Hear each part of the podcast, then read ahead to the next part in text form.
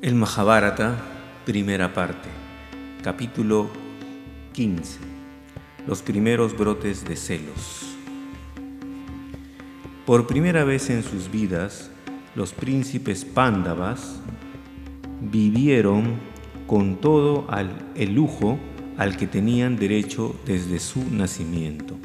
Tanto los pándavas como los hijos de Rastra eran jóvenes y llenaban los jardines del palacio con el bullicio que creaban sus voces y risas mientras jugaban, lo cual alegraba la vida de Rastra, el rey ciego. Fue entonces cuando la maldad empezó a surgir en el corazón de Duryodhana Bhima era como un potro salvaje. Era el más fuerte de todos y le gustaba gastarle bromas a los demás muchachos. En todos los juegos de fuerza siempre ganaba él.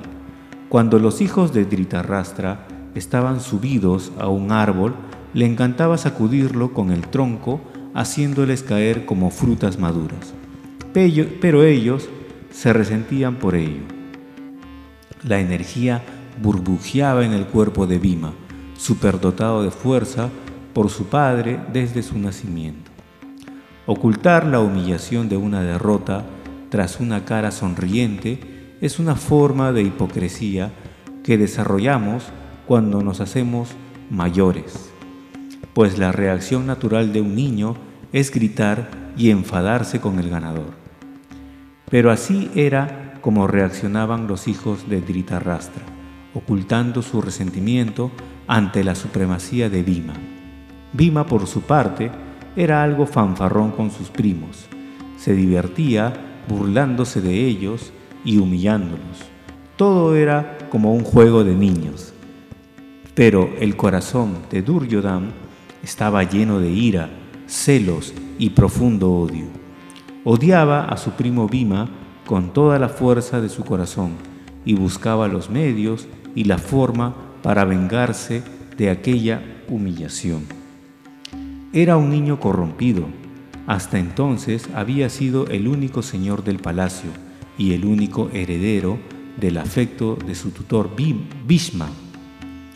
Esta intromisión por parte de sus primos era algo que no podía soportar. Sus rivales estaban siendo atendidos y cuidados por su amado tutor, quien hasta entonces había volcado sus cuidados tan solo en él. Los celos le devoraban y Abima le odiaba a muerte. Duryodhan era un niño egoísta y avaricioso. Había heredado esas cualidades de su padre. No quería que sus primos prosperasen y pensó que la muerte de Bhima, su futuro como rey del país, estaba asegurado. Sakuni, su tío, era quien le incitaba al mal. Avivó la chispa del odio en el corazón de Duryodhana, la cual creció convirtiéndose en una llama devoradora, hasta llegar a un punto en el que solo un sentimiento ocupaba el corazón de Duryodhana. Odio hacia los pándavas en general y en particular hacia Bhima. Ya no era feliz ni podía conciliar el sueño. Así pues, Sakuni y Duryodhana planearon un complot para matar a Bhima. Los muchachos habían ido a la orilla del río Ganges para pasar allí el día jugando. Era una fiesta campestre y cuando llegó la tarde, Bhima se sentía muy cansado y hambriento. Entonces, Duryodhana le invitó a entrar en su tienda y él mismo le ofreció alimentos de los más exquisitos. Bima era simple y no tenía maldad, nunca desconfiaba de los demás. Así pues, comió de los alimentos que le ofreció Duryodhana, sin saber que les había puesto un veneno de los más mortíferos. Cansado, el joven Bima se tumbó y muy pronto se quedó dormido.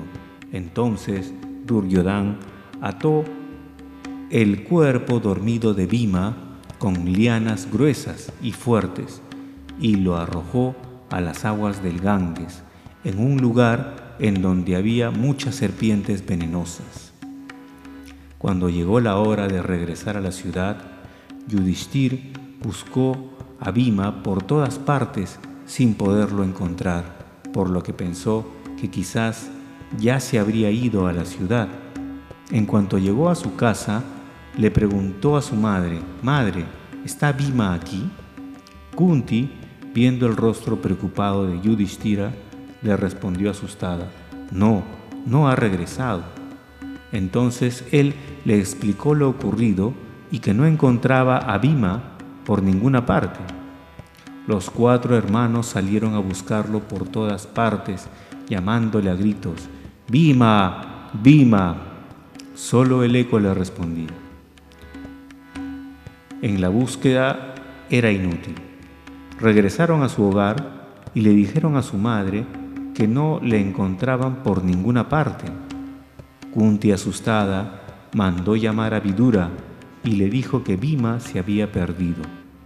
Luego le contaron todo y Kunti añadió, Duryodhan odia a mi hijo y me temo que le haya hecho algo que lo haya matado. Vidura la consolaba diciéndole, no te preocupes mi querida hermana, depende de ti proteger a los cuatro hijos restantes. Si Duryodhan supiera que se sospecha de él, trataría de matar a los otros cuatro también. Los rishis han predicho que tus hijos vivirán por mucho tiempo. No compartas tus sospechas con nadie. Estoy seguro de que Bhima está a salvo.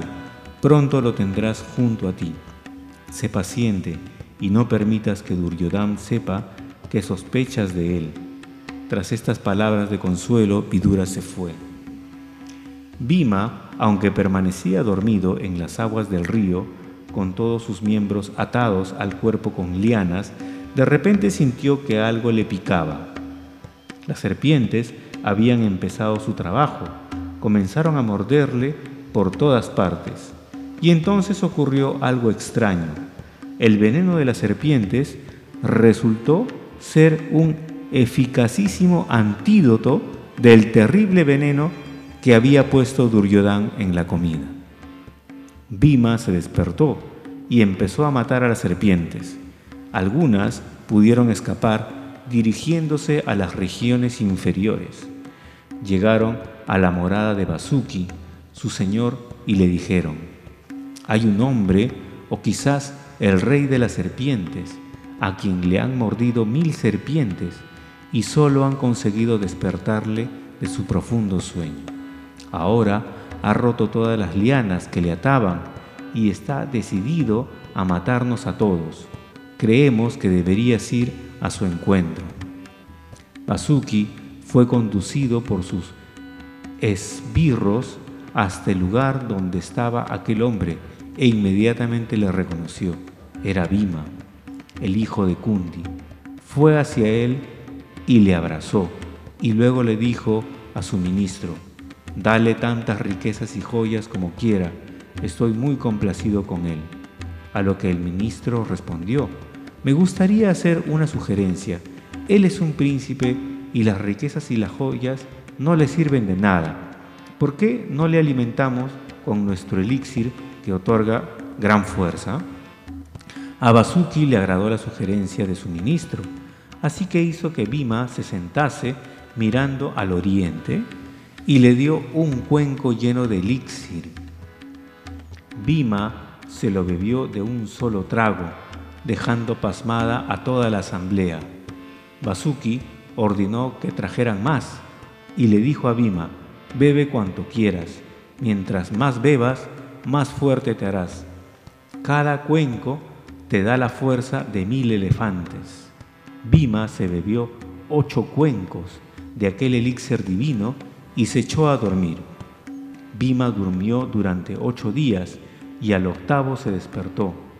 Le alimentaron con la comida divina del rey de los nagas, o sea, las serpientes, y le condujeron a la superficie del río.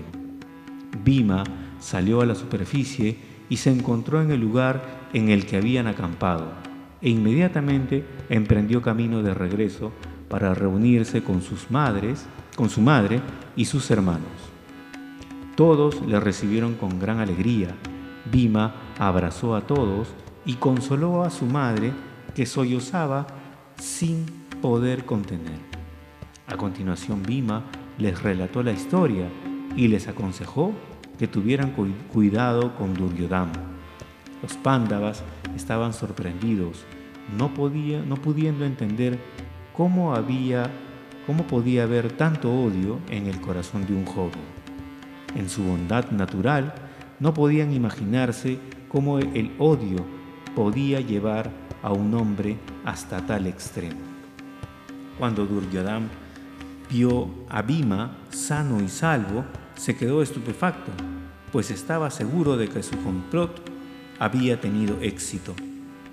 Sakuni estaba igualmente sorprendido de que Bhima se hubiera salvado milagrosamente.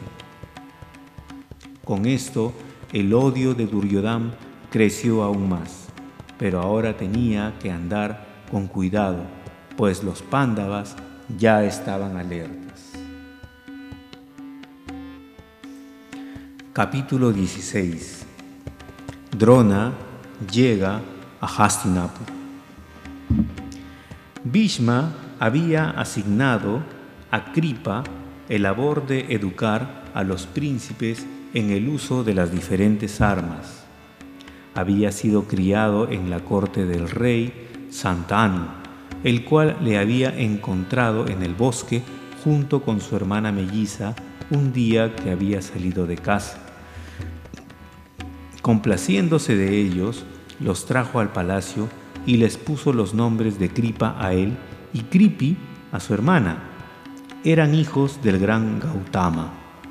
Kripa había aprendido a usar las armas y Bhishma pensó que él era la persona adecuada para hacer de tutor de los jóvenes príncipes.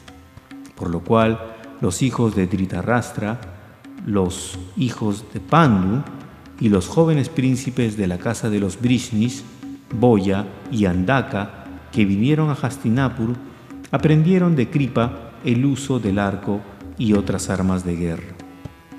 Cuando ya habían aprendido suficiente, Bhishma pensó que deberían recibir un entrenamiento más especializado de un maestro más capacitado. Un día los muchachos estaban jugando a la pelota y ocurrió que jugando se les escapó la pelota y fue a parar al fondo de un pozo cercano. Los muchachos se quedaron algo frustrados ante tal contratiempo, pues ya no podían seguir jugando. Pero un hombre que les observaba desde cierta distancia, viéndoles confusos, se les acercó y les dijo, Evidentemente no conocéis el uso del arco y la flecha, pues si supieseis usarlo, no habría razón para estar tan desalentados. Los jóvenes, un poco ofendidos, le contestaron, Sí que sabemos. Además, ¿qué tiene que ver eso con nuestra pelota? Os mostraré, dijo el extraño, y sacándose el anillo de dedo, lo tiró dentro del pozo. Poniendo a continuación una flecha en su arco, los muchachos le miraban con ojos de asombro. El hombre la disparó rápidamente atravesando el anillo y clavándola luego en la pelota. A continuación siguió disparando flechas que sucesivamente se fueron clavando unas a otras hasta formar una hilera. Luego, tirando de esta, les devolvió la pelota a los muchachos y se puso el anillo en el dedo otra vez. Los muchachos se quedaron atónitos, pues jamás habían visto cosa igual, y llenos de admiración por aquel extraño le dijeron, por favor dinos quién eres. El extraño le sonrió y les dijo, id y decidle a Bhishma, vuestro abuelo tutor, lo que ha pasado aquí. Él sabrá quién soy. Los muchachos fueron corriendo al palacio de Bhishma y le contaron lo que había hecho aquel hombre maravilloso. Bhishma enseguida supo quién era. No podía ser otro más que Drona, el esposo de Kripi. El gran Bhargava había sido su maestro en el uso del arco. Era el hijo de Baraduaya, el gran sabio. Bhishma sintió que por fin había llegado el tutor apropiado para aquellos muchachos. Fue a toda prisa a encontrarse con Drona y con el debido honor le dio la bienvenida a Hastinat.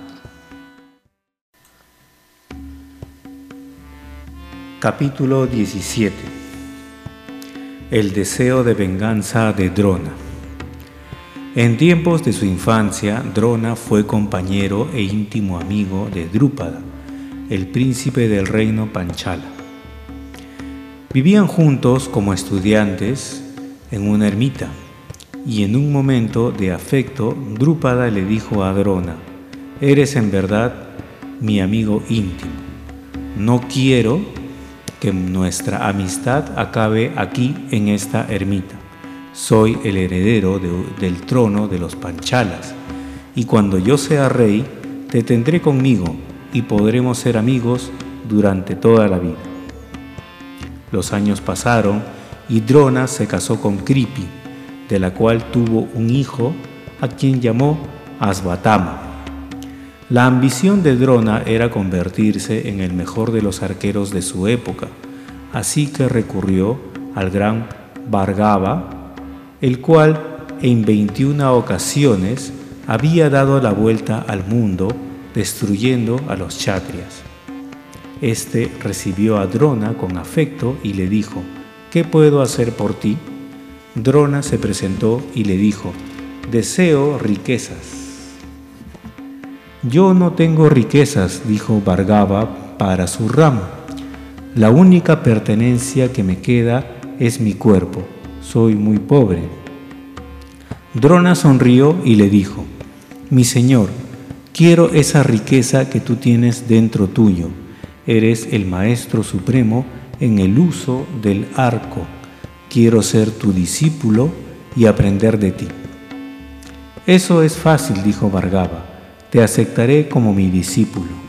Cuando ya era un maestro y había alcanzado el poder sobre todas los astras, Drona regresó junto a su familia.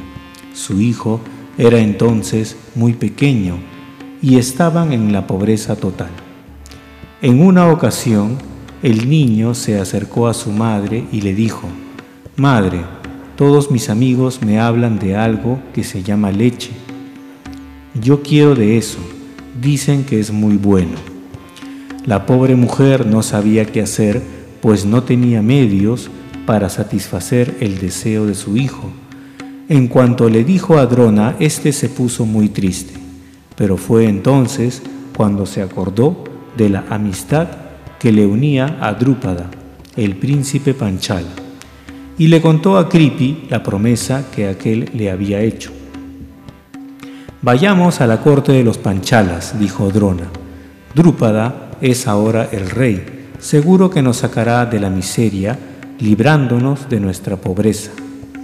Y los tres emprendieron camino rumbo al país de Panchala. Drona fue a la corte de Drúpada y solicitó una audiencia con él. Cuando por fin fue recibido, le dijo, Yo soy Drona, tu compañero de infancia. Supe que había sido nombrado rey y por eso he venido. ¿Te acuerdas de lo que me dijiste cuando vivíamos juntos en aquella ermita? Dijiste que nuestra amistad duraría para siempre y me prometiste que compartirías tu reino conmigo cuando fueras rey. Yo no quiero tus tierras ni tus riquezas, solo he venido a ti como un amigo para estar contigo. Permanezcamos juntos para siempre. Drúpada había cambiado mucho, ya no era la misma persona que hacía años había hablado tan dulcemente con Drona. Sus riquezas y el hecho de ser rey le habían convertido en una persona orgullosa, ebrio de poder, se rió de Drona y le dijo, Me hace reír oírte hablar así, un pobre brahman de quien fui amigo en mis tiempos de estudiante, reclamándome ahora su amistad. ¿Acaso no sabes que la amistad solo es posible entre dos iguales? Solo dos pobres pueden ser amigos e igualmente solo dos ricos pueden ser amigos. Esta extraña amistad a la que te refieres no puede existir. Es solo un sueño. Por favor, vete de aquí y no vuelvas a molestarme con tus cuentos de una fantasiosa promesa hecha hace ya mucho tiempo. Drona, tras aquel insulto, permaneció en silencio por unos momentos y luego se dio media vuelta y se fue enfurecido sin decir una sola palabra. En estos momentos de silencio, Drona había decidido que en el futuro habría de vengarse de ese rey arrogante, cuyo orgullo le había cegado hasta el punto de olvidarse de su promesa, insultándole en cambio. Así pues, como venganza, Drona decidió entrenar a un joven chatria en el uso del arco para ser el instrumento mediante él, cual él vería realizado su sueño. Y se puso en camino a Hastinapur. Había oído que Kripa, el hermano de su esposa, era el tutor de, de los jóvenes príncipes de la casa de los Kurus, y sintió que por ahí había una posibilidad de ver realizada su venganza. Drona estaba muy contento por la forma en que Bhishma le había recibido a su llegada a Hastinapur. Le contó el insulto que había recibido del rey Drúpada y su deseo de venganza mediante un joven arquero a quien él quería entrenar personalmente. Bhishma le dijo, Has llegado al lugar correcto. Soy tutor de más de un centenar de nietos deseosos de aprender a usar el arco. Me honraría y me alegraría mucho que pudieras encargarte de la tarea de entrenarles hasta hacer de ellos verdaderos chatrias. Drona se sintió muy complacido y aceptó la oferta. Bhishma llamó a todos los muchachos y los confió a la tutela de Drona, a quien le dijo, desde hoy en adelante son tuyos. Tuya es la tarea de educarles hasta que sean hombres, verdaderos hombres. Los años pasaron y los príncipes fueron aprendiendo el uso de las diferentes armas, llegando a ser auténticos expertos. Pero Arjuna, en especial, se había convertido en el favorito de Drona. Su amor por el arco, su incesante práctica, su extrema paciencia y su dedicación a sus estudios y a su guru, junto con su naturaleza encantadora, se habían ganado el corazón de Drona, llegando a serle más querido que su propio hijo. En una ocasión, Drona le dijo a Arjuna, Te prometo que haré de ti el mejor arquero del mundo. Una vez, mientras Drona se estaba bañando en el río Ganges, fue atacado por un cocodrilo, el cual le tenía cogido por una pierna. A pesar de que se hubiera podido desembarazar del cocodrilo por sí mismo, no lo hizo porque quería probar el valor de sus discípulos y comenzó a gritar, Salvadme, salvadme de este cocodrilo. Incluso antes de que acabara de pronunciar estas palabras, Arjuna ya había sacado una de sus agudas y rápidas flechas, dando muerte con ella al cocodrilo, a pesar de que estaba debajo del agua. Drona estaba tan complacido con Arjuna que le enseñó el gran astra llamado Brahmashirsha. Le enseñó cómo lanzarlo y cómo retirarlo, advirtiéndole además sobre un detalle. le dijo, este astra es demasiado poderoso para usarlo sobre ordinarios mortales. Si es lanzado en vano, si es lanzado en vano sobre una persona cualquiera, destruirá al mundo entero. Solo se debe usar contra un rakshasa o contra un deva pervertido que esté causando estragos entre los hombres. Solo entonces Arjuna lo aceptó con gran gratitud y humildad.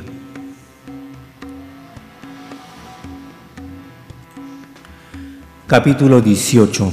Drona y Calafia. Un día se le acercó a Drona un muchacho de piel oscura.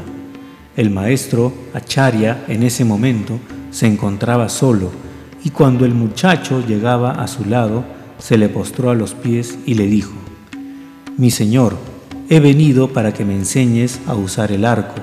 Por favor, acéptame como tu discípulo. A Drona le gustaron sus modales y mirándole tiernamente le dijo, ¿Quién eres tú?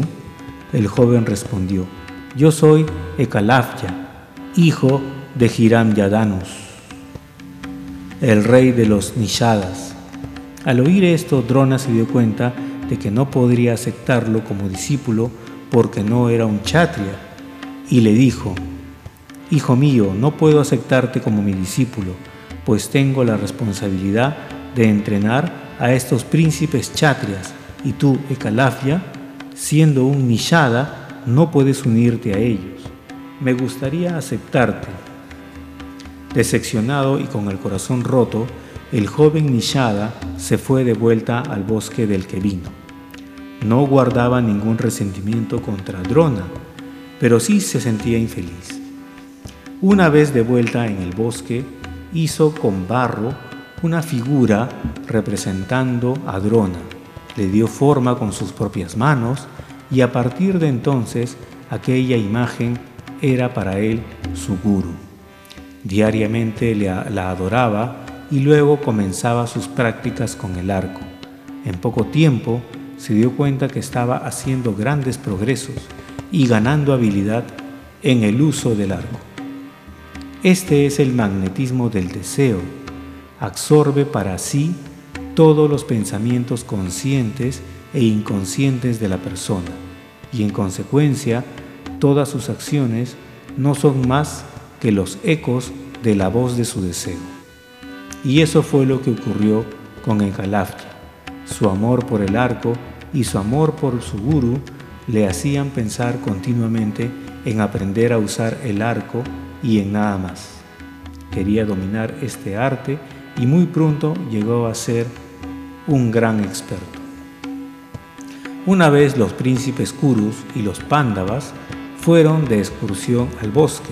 Los Pándavas se habían llevado a un perro con ellos. Este perro, vagando, se había introducido en el corazón del bosque y de repente vio a un hombre extraño que estaba vestido con piel de leopardo y caminaba como un leopardo. Al verle, el perro pensó que era un animal salvaje y comenzó a ladrar furiosamente. Este hombre, que no era otro que Ecalafia, el Nishada, no pudo resistir la tentación de cerrar la boca del perro con sus flechas. El largo hocico del perro fue cubierto con flechas.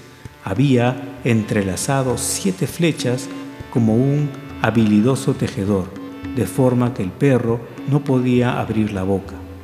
El animal huyó corriendo de aquel lugar y llegó al campamento de los pándavas. A todos les asombró la forma en que habían sellado el hocico del perro. Drona y sus discípulos quedaron maravillados de la habilidad de aquel arquero desconocido que había hecho una obra de arte con sus flechas. Varios de ellos fueron en busca del extraño y finalmente le encontraron. Le preguntaron quién era y él dijo, soy Ecalafia, soy el hijo de Giranyadanus, el rey de los Nishadas. Cuando él preguntaron cómo había podido realizar tales maravillas con su arco y sus flechas, Ecalafia sonrió orgullosamente y dijo, es porque soy un discípulo del gran Drona. Todos volvieron al campamento y le contaron aquello a Drona. Arjuna, el favorito de, Drona, no le gustó aquello en absoluto. Se dirigió a Socharya y le dijo, me habías prometido que harías el mejor arquero del mundo, pero ahora parece que le has hecho la misma promesa a otro. De hecho, él es ya el mejor arquero del mundo. Drona fue junto con Arjuna a ver a Ekalafya, de quien ya no se acordaba en lo más mínimo. Allí le encontró vestido con una piel de leopardo estaba de pie con su arco y sus flechas en sus manos. Ekalavya vio a su guru y se apresuró a ir hacia él postrándose a sus pies. Sus lágrimas lavaron los pies de su amado guru. Drona estaba encantado con él y le preguntó cuándo se había convertido en su discípulo. Ekalavya estaba muy feliz de poder contarle toda su historia. Era tan inocente y franco que Drona no pudo evitar sentir amor por él.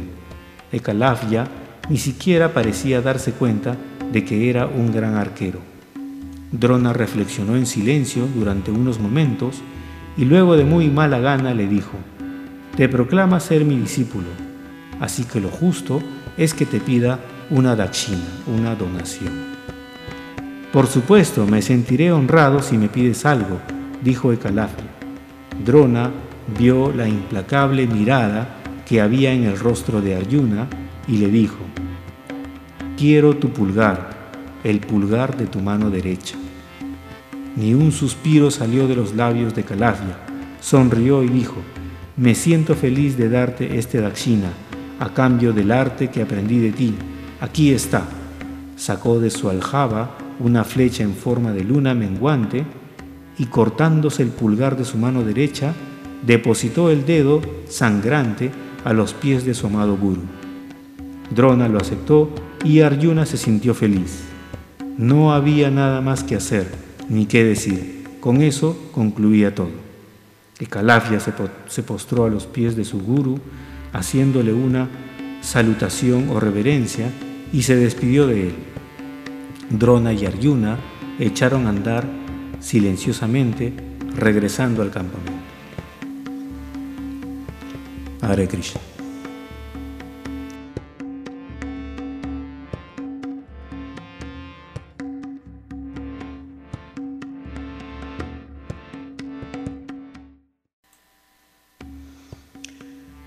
El Mahabharata, primera parte, capítulo 19.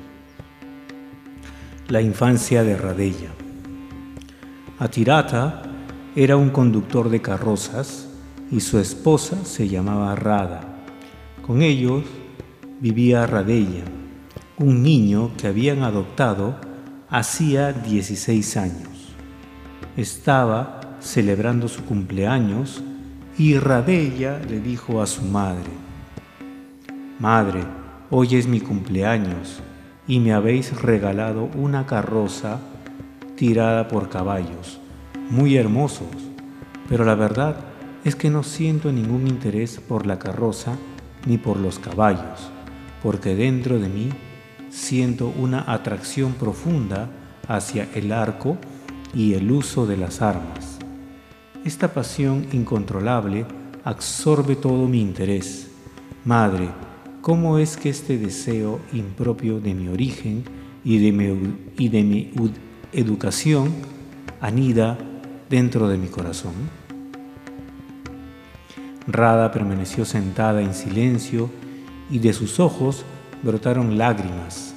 Radella se conmovió al verla llorar y abrazándola le dijo, Madre, no quería herir tus sentimientos, preferiría matarme antes que hacer daño, hacerte daño. Dime, ¿por qué lloras? Rada le abrazó fuertemente como si tuviera miedo de perderlo y luego le dijo, Hijo mío, ha llegado el momento de contarte algo que sucedió hace ya 16 años. Y la historia que le contó fue así. Era una mañana muy bonita y como todos los días, tu padre se había ido temprano por la mañana a las orillas del Ganges para hacer sus oraciones y adoraciones al sol. De repente sus ojos se sintieron atraídos por algo que flotaba brillando sobre las aguas del río. Se quedó muy intrigado, parecía como una joya brillante siendo arrastrada por las aguas. Poco a poco el objeto se fue acercando y la curiosidad de tu padre crecía y crecía. Así pues, de hecho, se echó a nadar hacia el centro del río para averiguar qué era aquel objeto destellante, el cual resultó ser una hermosa caja de madera labrada. y al abrirla se encontró con algo que lo dejó estupefacto. Dentro había un niño precioso. Era el niño más hermoso que había visto jamás. Dormía apaciblemente. Tu padre nadó de vuelta hacia la orilla trayendo con él la caja y se vino con ella corriendo a casa. Rada, Rada, mira qué te he traído. Tengo un regalo para ti, gritó su tu padre. Yo me apresuré a su encuentro al oírle tan contento. No podía creérmelo cuando vi al niño entre sus brazos. Era precioso y brillaba como el sol de la mañana. Fíjate en el cabacha y los cúndalas, le dijo yo. Debe ser el hijo de un dios. Radella no podía reaccionar, la miraba absorto casi sin respirar. Rada abrazó al niño contra ella como en un sentimiento de que iba a perderlo dentro de unos momentos. Luego continuó con la historia. Con toda seguridad, este niño no pertenece a la tierra, debe de ser al hijo de algún dios, dije yo, su belleza no es de este mundo. Tu padre me miró y se sonrió diciéndome, quizás este niño haya nacido en el cielo y Dios complacido se lo ha enviado porque eres estéril. Le llamaré Radella porque va a ser tu hijo bien amado. Estábamos encantados de tener un niño en casa. Yo estaba muy feliz. Me fijé en la caja y aprecié que no era una caja ordinaria. Tú habías sido envuelto en sedas carísimas y se habían puesto dentro de la caja eran telas exquisitas, propias sola de una princesa. Nos imaginábamos que eras el hijo de una dama de alta alcurnia, la cual por alguna razón te había abandonado depositándote en el río. Lo más probable es que pertenezcas a un palacio.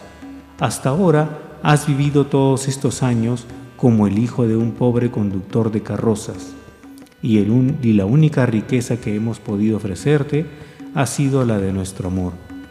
Esto creo que explica la razón por la que no quieres ser un conductor de carrozas, quieres aprender a usar el arco porque eres un chatria, estoy casi segura. El cuerpo de Rada se estremecía de pena cuando le dijo, Vete, hijo mío, tú no eres mi hijo, vete al mundo y busca a tu madre.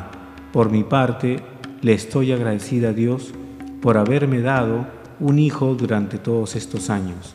El recuerdo de lo que ha sucedido en este tiempo me dará ánimos para vivir los años que me quedan. Radella ya no pudo contener sus lágrimas y entre sollozos le dijo, Madre, ¿qué me estás diciendo? ¿Acaso quieres abandonarme igual que lo hizo mi otra madre? Yo no sé quién es mi madre, ni quiero saberlo. Yo ya tengo una madre, la más dulce y querida de todas las madres. Quizá yo sea un kshatriya, probablemente lo sea, pero no me importa, porque antes que nada soy tu hijo. Quiero serlo. Mi nombre es Radella, y Radella será, seré hasta el final de mi vida. Ese será el nombre por el que este mundo me conocerá. No estoy avergonzado de mis padres, estoy orgulloso de ser el hijo de un suta. En este mundo no hay nada superior al conocimiento y el conocimiento nos hace diferencias de casta, no hace diferencias de casta ni de credo. Iré en busca de conocimientos y, y me convertiré en un sabio. Un sabio encuentra reconocimiento donde quiera que va. Madre, la sed de conocimientos y de maestría en el uso del arco anidan en mis entrañas iré en busca del conocimiento. Partiré ahora mismo, pero recuerda, regresaré. Tú eres mi madre y nada me puede apartar de ti, ni a ti de mí. Radella abrazó a su madre y ella, le apretó entre sus brazos. Las lágrimas corrían por las mejillas de ambos.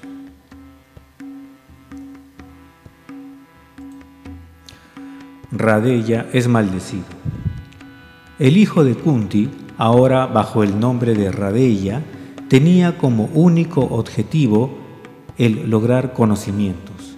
Quería aprender a usar el arco y oyendo que el gran Drona estaba en Hastinapur, instruyendo a sus discípulos en el uso del arco, prestó, se dirigió a aquella ciudad.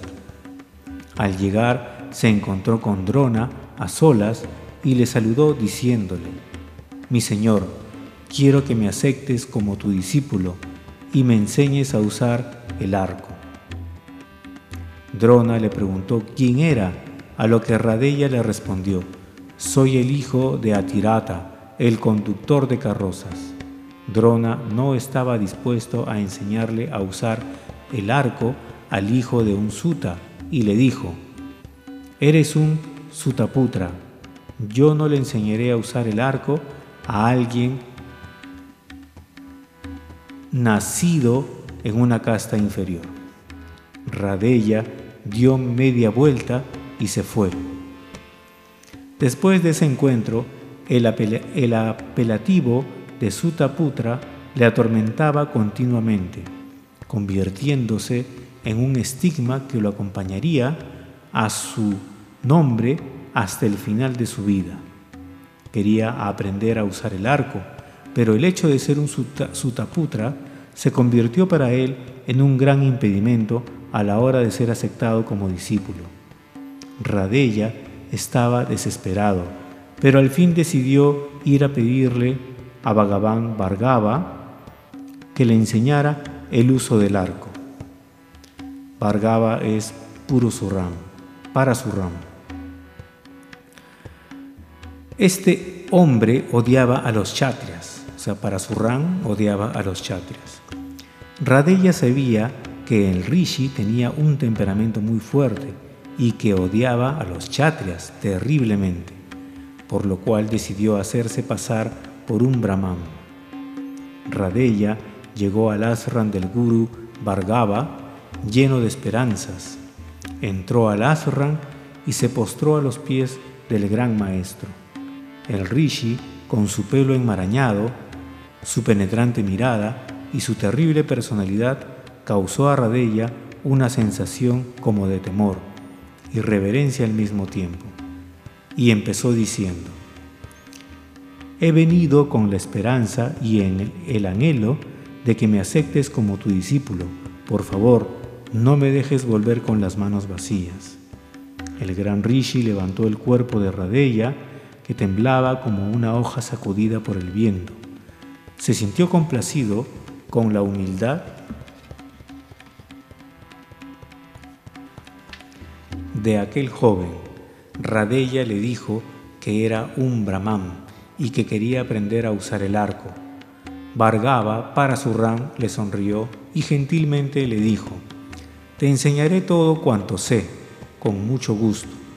Así comenzó la educación de Radella. Allí, en el ashram del gran Vargava, pasó feliz muchos días y meses, quedando en el olvido los insultos que habían sido víctima por su gran, por ser un sutaputra. Tan solo le preocupaba una cosa, adquirir conocimientos. Conocimientos significaban poder, fama y reconocimiento.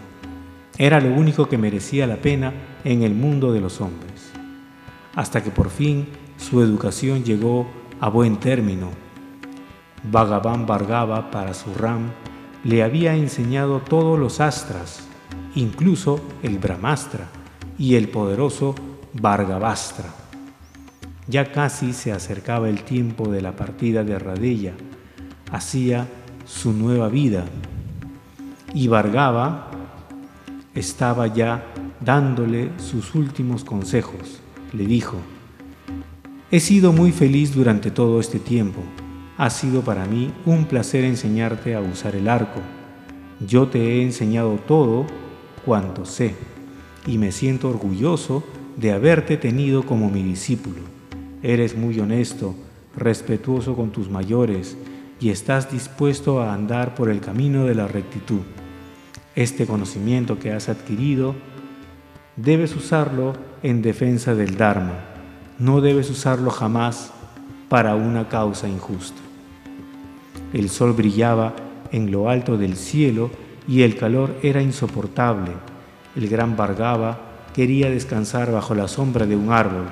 Así pues, le dijo a Radella, vete a Lazran y tráeme una piel de ciervo para usarla enrollada como almohada. Mi señor, dijo Radella, puedes usarme a mí como almohada, apoyando tu cabeza sobre mis muslos. Por favor, déjame hacer este servicio por ti.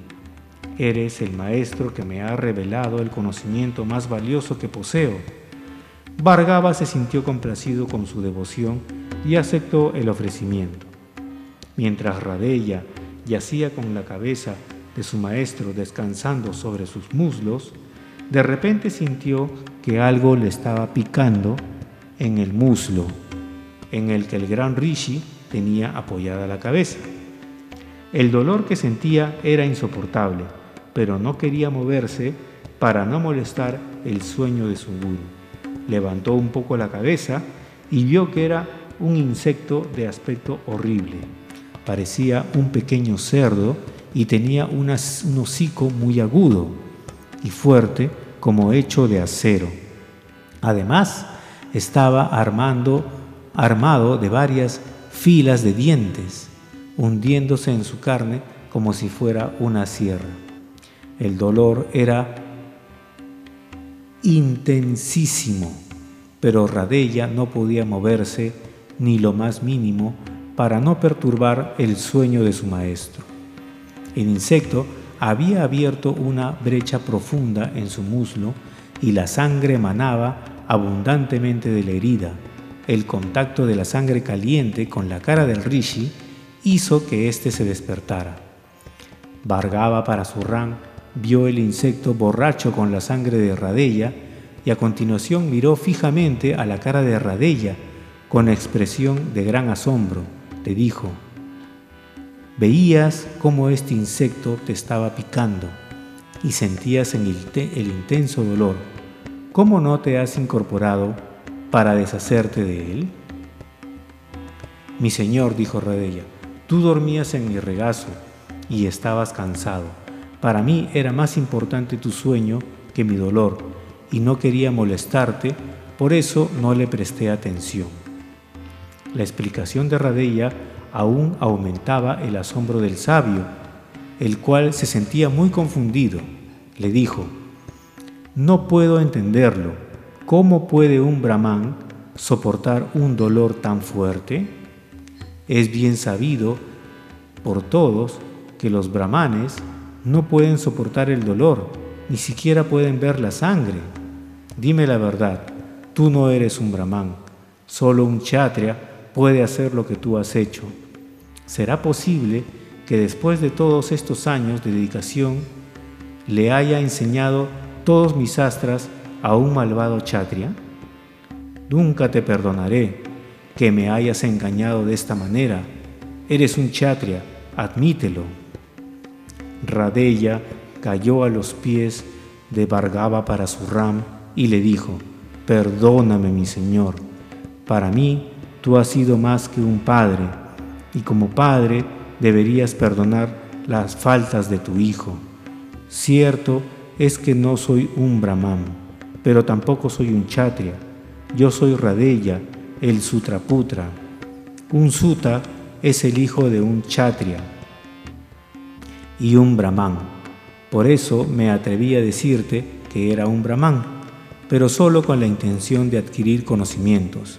Y se dice que el conocimiento no hace diferencias de castas ni cerdos, ni, credos.